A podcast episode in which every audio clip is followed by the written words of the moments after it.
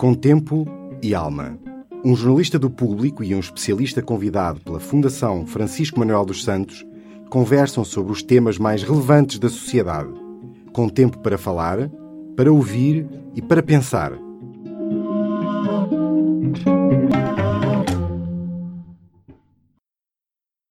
Olá, eu sou Sérgio Aníbal, eh, jornalista da secção de Economia do, do Público e tenho aqui comigo a Linor Sopas, professora na Católica Porto Business School, onde tem feito investigação em áreas como a internacionalização, os clusters regionais e as cadeias de valor globais. Ela foi a coordenadora do estudo Diversificação e Crescimento da Economia Portuguesa, eh, publicado pela Fundação Francisco Manuel dos Santos. Trabalhou em conjunto com, com quatro outros colegas da Católico Porto Business School. Eh, e vai-nos falar aqui um pouco desse estudo que resultou num livro, não é? O, o objetivo do estudo foi tentar perceber, tendo em conta a atual estrutura da economia portuguesa, eh, onde é que seria bom nós diversificarmos em termos dos produtos que produzimos e, portanto, o estudo dá ideias, dá ideias concretas e, e explica mais ou menos o que é que tem que ser feito. Como é que vocês chegam, como é que vocês chegaram a esses produtos? De facto, a, o estudo tinha dois grandes objetivos e esse que está a dizer era de facto o principal. De qualquer maneira, antes disso, nós queríamos verificar, queríamos confirmar se de facto tornar uma economia mais diversificada conduzia a crescimento económico, porque aqui o grande problema era como conseguirmos ter pistas para eh, promover o crescimento económico português. Confirmado, e tendo feito essa confirmação na primeira parte do, do trabalho, passávamos então à identificação desses produtos. A identificação dos produtos é feita recorrendo a medidas que são medidas que podemos chamar genericamente de complexidade económica. O que é que é isto de complexidade uhum. económica? Neste trabalho aparece associado a uh, ser capaz de fazer coisas. Ter capacidades para uh, fazer e, portanto, não é conhecimento, de qualquer tipo de conhecimento, não é aquele conhecimento que nós conseguimos adquirir no mercado comprando um equipamento ou acedendo a um manual de instruções ou, ou uma patente. É o conhecimento que existe não só nas pessoas, no cérebro das pessoas, mas aquele conhecimento que existe também nas organizações e na própria sociedade, na forma como nos conseguimos relacionar e articular o conhecimento que está dentro do cérebro de várias pessoas ou articular organizações que estão em rede. E, portanto, complexidade económica, eu diria, um produto é tão mais complexo quanto mais capacidades, quanto mais desse conhecimento que está na cabeça das pessoas e que está nas organizações é necessário para fabricar esse produto. E um país é tanto mais complexo quanto mais produtos complexos consiga fabricar e consiga exportar com vantagem comparativa. E essa complexidade, neste caso, significa mais crescimento. E, é, e um país parte... mais complexo, exatamente, um país que consiga aumentar a sua complexidade, vai conseguir aumentar o seu crescimento. E a primeira parte do estudo era de facto verificar se era assim, na medida em que os trabalhos em que nós nos baseamos eram trabalhos que comparavam países com diferentes níveis de complexidade e mostravam que aqueles que eram mais complexos, ou seja, aqueles que tinham uma estrutura económica mais diversificada, eram os eh, países mais ricos, mas era uma comparação que era feita no mesmo momento do tempo. E o que nós queríamos aqui era introduzir um elemento dinâmico, não é? Se nós, pegando num determinado país, no caso concreto em Portugal, se nós aumentarmos a complexidade económica de Portugal, isso daí vai resultar um aumento do rendimento per capita, que foi a forma como medimos o crescimento económico em Portugal. E, e confirmado isso, então sim, queríamos identificar caminhos para essa diversificação. Porque um país pode diversificar a sua estrutura produtiva, e, e aí já há vários trabalhos que exploraram eh, essas possibilidades ou esses caminhos de diferentes maneiras, escolhendo diferentes produtos. Aqui, uh, as medidas de complexidade vão-nos conseguir não só identificar os produtos que são mais complexos e que, portanto, contribuem para aumentar a complexidade económica do país, mas também nos permitem aferir se nós, enquanto a nossa estrutura produtiva atual, está mais próxima ou mais distante desses produtos. O estar mais próxima significa que nós já temos em Portugal capacidades que são necessárias a esses produtos complexos. Faltam-nos relativamente menos capacidades para conseguirmos fabricar esses produtos. Já estamos mais longe. Vamos, isso vai exigir um esforço adicional, porque vamos ter que desenvolver um maior conjunto de capacidades. E não é só a quantidade de capacidades, é ter que as desenvolver de forma concertada, em conjunto e em simultâneo. Portanto, vocês procuraram produtos que, aumentando essa complexidade, são relativamente fáceis ou uh, mais simples de Portugal começar a fazê-los, não é? Porque já tem, de alguma forma, já tem algum do know-how, desse know-how. Nós, nós, como académicos, não é? No fundo, fizemos aqui cenários e fizemos um, um, dos cenários é exatamente, ou alguns cenários que nós exploramos são esses cenários, e portanto, depois de termos mapeado porque é importante também referir isso. Uh, este tipo de método, este tipo de medidas permitem-nos ter um mapa de Portugal em termos de quais são os produtos em que Portugal tem vantagem comparativa e aqueles em que não tem. Mas não é apenas uma lista. Eu, quando falo em mapa, é porque eu tenho mesmo, uh, através deste, deste método, nós conseguimos ter uma rede em que os produtos aparecem no espaço, mais próximos ou mais distantes, e, portanto, visualmente eu já consigo ter uma ideia daqueles produtos em que Portugal tem vantagem comparativa, sua localização nessa rede e a sua maior proximidade ou distância a outros produtos que ainda não fabricamos. Isso permite-me, é ao ter um mapa, eu consigo ter uma ideia de trajetos, não é? de caminhos. E se esses caminhos vão ser mais difíceis ou mais eh, fáceis. E nos cenários que nós fomos depois eh testar, nós escolhemos do, eh, cenários de proximidade que contrastamos com cenários de uma diversificação mais radical. Porque ela não é impossível, só é mais difícil, pode demorar mais tempo, pode exigir mais recursos, mais ambição, mas não, não, não está fora eh, não, não está então, fora das nossas possibilidades. Que produtos é que encontraram? Eu sei que encontraram vários, portanto não lhes vou pedir para estar a dizer Ui. todos, não é? Foram mais de 200, não é? Eh, que destacaram. Nós acabamos por destacar 200 no, no conjunto das 840, creio eu, possibilidades que conseguimos identificar.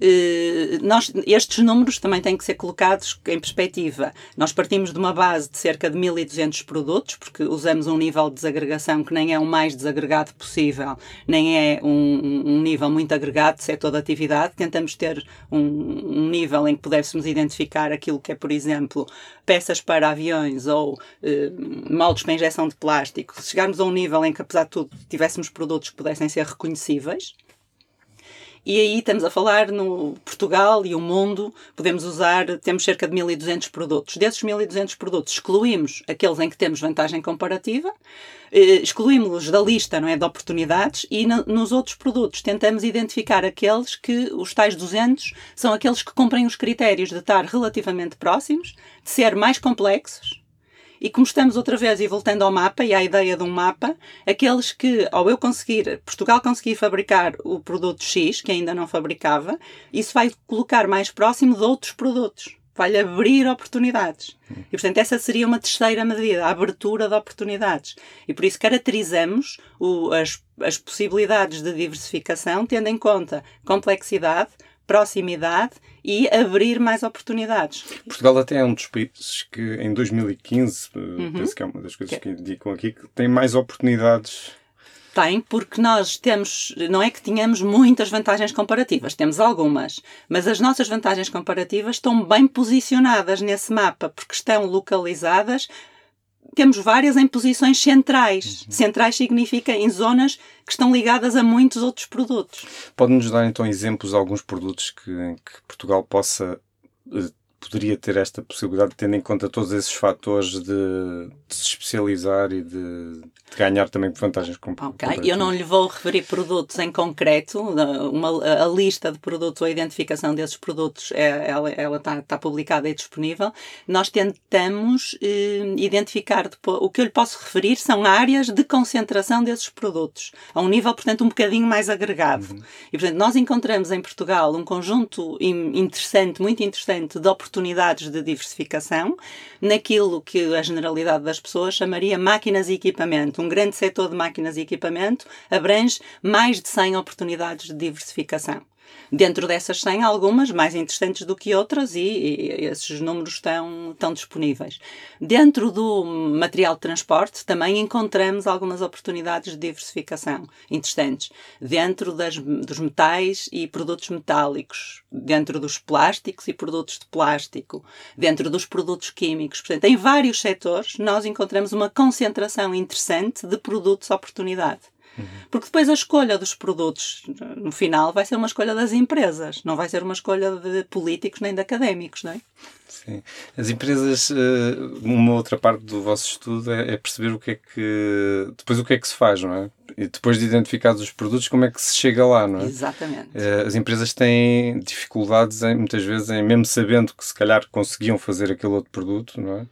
Em dar esse passo. O que, é que, o que é que vocês descobriram? Na... O objetivo dessa segunda parte do estudo foi exatamente tentar responder a essa questão e agora? Como é que se faz? E não vamos respondê-la no genérico, não a conseguiríamos responder na, uh, sem uma base concreta, e aí se fizemos uma seleção de um caso de oportunidades que tivessem uh, incorporadas num cluster em que uh, tivéssemos alguma proximidade a essas oportunidades, a tal trajetória mais linear, mais simples, mais próxima, versus um conjunto de produtos que tivessem localizados num cluster mais distante. E, e, usamos a lógica dos clusters porque eles não só eh, agregam produtos, mas mais importante do que isso, agregam os atores que vão concretizar estas oportunidades. E que não são só empresas, é importante também notar, são as associações setoriais, são as, os centros tecnológicos, as organizações de interface, não é? todos aqueles atores que trabalham com conhecimento e que são importantes para criar e transferir conhecimento. Porque eu, para desenvolver capacidades, para desenvolver saber fazer, preciso de, da contribuição de vários atores. E não posso esquecer do Estado e das organizações do Estado. Mas a trabalhar com as empresas, uhum. com as organizações do sistema de investigação e de inovação, com todos os atores que é necessário mobilizar neste processo de desenvolver capacidades. E o objetivo foi, de facto, ok, nos clusters nós identificamos mais facilmente estes atores, mas agora temos que os ouvir. Temos que perceber na prática, quando eles tentam criar novos produtos, quando eles tentam entrar em novos mercados, o que é que está a funcionar como fator que potencia e que apoia e aquilo que são bloqueios? E como é que resolvemos esses bloqueios? O, o, Estado, qual é que deve ser o comportamento do Estado aqui? Eh, muitas vezes se diz que o Estado não é muito bom a perceber quais são os, uh, os, os, os, produtos que funcionam, não é? Exatamente. Uh, como é que o Estado pode atuar aqui? Como é que... eu vejo o Estado como parceiro. Isto do ponto de vista teórico, é importante dizer que a nossa postura neste trabalho, a nossa visão do mundo neste trabalho é uma visão evolucionista, que não é uma visão tradicional na economia. A visão evolucionista, sem entrar em grandes, em grandes detalhes, mas é algo que é muito mais de baixo para cima. As coisas vão se construindo, assume-se que não há nem o Estado, nem as empresas, nem os atores têm informação completa sobre tudo, sabem tudo, não sabem o futuro. Sabem é que têm problemas que têm que resolver. E na procura de soluções para esses problemas, sabem que vão cometer erros. E se aprenderem com esses erros, não há problema nenhum de se cometer erros, quer do lado privado, quer do lado público. É importante é aprender e aprender rápido e aquilo que funciona bem não descontinuar, mas aquilo que deixa de funcionar ou aquilo que se revela que não é uma boa solução deve ser descartado e deve-se partir para o, libertando recursos para se partirem para outras, para explorar outras possibilidades. E, portanto, o papel do Estado é um papel de parceiro das organizações privadas. Não, não, não fica acima nem abaixo. É, de facto, um parceiro essencial, porque o Estado tenha uh, o controle sobre recursos e sobre políticas públicas que são essenciais neste processo. Não é? Política de educação, política de formação, política de investigação e de inovação, mas que deve ser feita em conjunto com e assumir riscos. O Estado deve ter o esse papel também. O, o, Estado, se assumir riscos, na minha opinião, depois também deve assumir uma parte das recompensas quando, uh, apostando nesses riscos, o resultado é um resultado positivo. E, portanto, o, o problema que eu vejo o problema que eu vejo é que, em regra, uh, numa visão da economia distinta da evolucionista, uh, o Estado só deve intervir quando existem falhas de mercado, deve investir, porque senão não acontecia, por exemplo, investigação e desenvolvimento no montante que era necessário. Se as coisas correm mal, de facto, o Estado suporta uma parte do risco, as empresas suportam uma parte daquilo que correu mal, mas quando corre bem, o Estado não se apropria necessariamente da cota parte equivalente eh, à que o setor privado se apropria dos resultados dessa inovação. E hoje em dia há muitos instrumentos eh, que permitem ao Estado poder ter um papel de, diferente e a distribuição dos ganhos poder ser diferente. E é importante o Estado ser, uh, ter esse retorno. É importante o Estado ter esse retorno porque precisa desses recursos para financiar os próximos ciclos de evolução. O Estado também deve ser empreendedor, não é? Usando as palavras uhum. da Mariana Mazzucato, que é quem mais tem trabalhado não é? Nesta, nessa área. Nós uh, estamos aqui a falar de vantagens competitivas de Portugal. Nós, em termos de exportações, elas têm crescido bastante. Uhum. Uh, pode mostrar aqui algum sucesso na forma como estamos, como a economia portuguesa está a trabalhar estas áreas, não é? O que é que acha que está a acontecer? Eh, acha que se tem, eh, em termos de estrutura produtiva, tem havido mudanças que também têm vindo a beneficiar de alguma forma o nível das exportações portuguesas? Ou... Eu acho que desde a crise eh, há um maior desenvolvimento do setor transacionável, não é? Dos bens transacionáveis e as próprias políticas públicas orientaram-se para apoiar o desenvolvimento desse setor, discriminando positivamente face ao setor dos não, dos não transacionáveis mas acho que foi muito uma reação a uma situação de crise. Eh, as empresas, isto não quer dizer que não hajam empresas excelentes em Portugal, exportadoras muito dinâmicas, que sempre o foram, antes da crise, depois da crise, independentemente do que, do que aconteceu vejo e, e, vou observando o nascimento de novas empresas exportadoras e empresas que nascem exportadoras, o que é interessante e que é um fenómeno que é comum a muitos outros países. Isto acontece quer nos setores tecnológicos como no, noutros tipos de, de setores de atividade. Portanto, as empresas já nascerem a pensar no mercado global e, portanto, já toda a sua organização ser orientada para atuarem globalmente mas ainda é uma minoria das empresas portuguesas, não é? Quando nós vamos olhar para os números e quando vamos ver em termos percentuais as empresas que exportam e as que não exportam. As que não exportam ainda são a maioria. Uhum.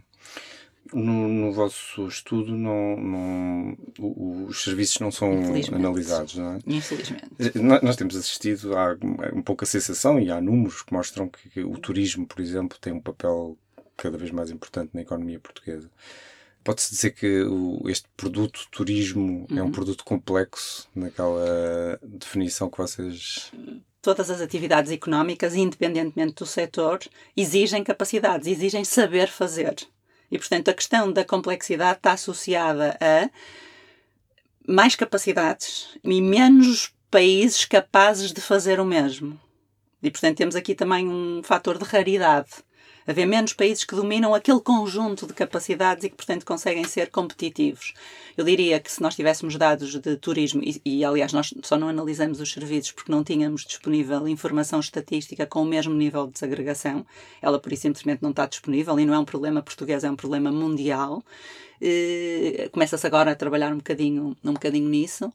Eh, e, e não, nos analisamos por isso. Na primeira parte do estudo. Agora, na segunda parte do estudo, quando fazemos os dois estudos de caso, estão lá produtos e serviços. Nós falamos com empresas que são eminentemente, recordo-me, por exemplo, um dos clusters que estudamos, as tecnologias de produção, tem uma componente cada vez mais importante, as máquinas, de software. O software é um serviço. E nós falamos com empresas de software e, e, elas participaram ativamente no estudo, como teria que ser, porque depois eu, para ter uma máquina que seja competitiva à escala internacional, preciso de ter esta componente associada, seja ela fabricada numa empresa industrial ou num, numa rede de parceiros não é, que contribuem para esse, para esse produto.